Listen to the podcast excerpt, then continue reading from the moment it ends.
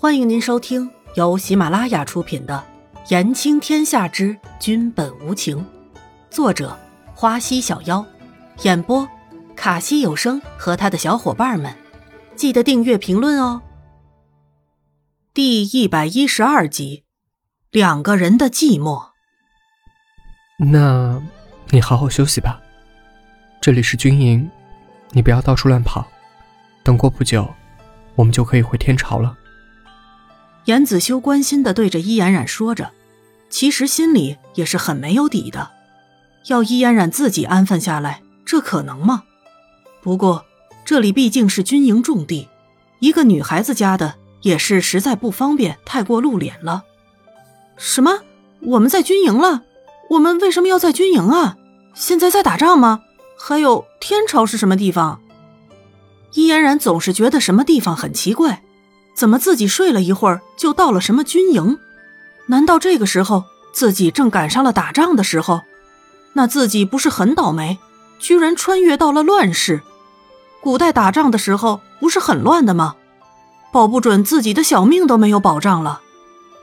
严子修对着伊嫣染一下子冒出来的这么多问题有点头痛，尤其是最后的一个问题：现在居然还有不知道天朝是什么地方的人吗？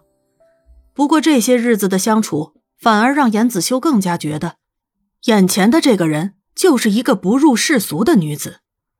哪怕将来会后悔，但是严子修还是决定自己应该相信眼前的这个人，不管是正是假，至少现在这一刻是那么真实的存在的。至少现在自己是不会后悔的。那个嫣然，天朝是天域国的国都。而现在，我们也就是在天朝的郊外的不远处而已。南宫只是在处理一些朝廷中的乱臣，所以你就好好的待在这个地方，不要乱走，听到了没有？严子修不知道自己该怎么解释这一切，所以就只是大致的描述了一下，最后还是不忘嘱咐一下伊嫣然，还是安分一点好了。哦，伊嫣然这下明白了。不就是南宫离尘的下属造反了？南宫离尘不会被打败吧？要是这样的话，那自己的好日子是不是也要到头了？这个国家还真是不太平啊！伊嫣然一想到会损害到自己的利益，就担心起来了。那南宫离尘厉害吗？会不会有事啊？伊嫣然只是随口的一问，就只是想要确定自己不远的将来会过什么日子而已。可是这样的话，到了严子修的耳朵里，却又是另一番想法了。他这是在担心南宫吗？